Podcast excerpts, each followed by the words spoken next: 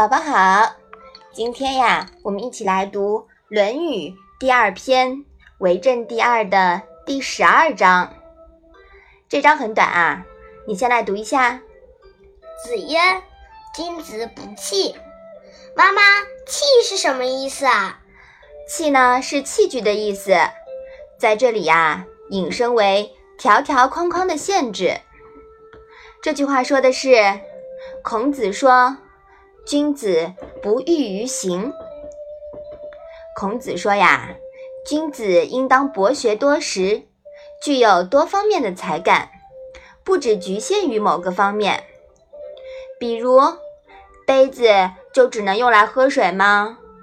它其实啊，还可以有很多用处，只要你愿意。君子之才应通观全局，积极发挥主观能动性。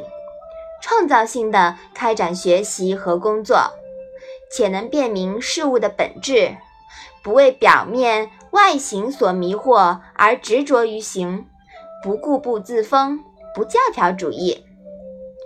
知识和事物的规律不是直线前进的，而是层层递进的。在某一个层面适合的东西，到了下一个层面就不一定适应了。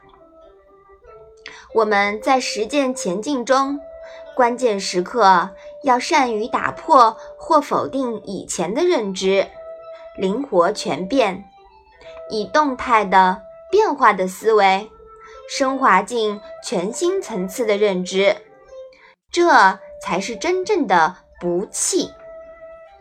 你要是能灵活运用你的才能，发挥想象力。那你就能做到君子不器了。对，宝宝说的对。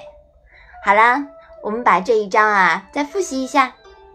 子曰：“君子不器。”嗯，我们今天的《论语》小问问呢，就到这里吧。谢谢妈妈。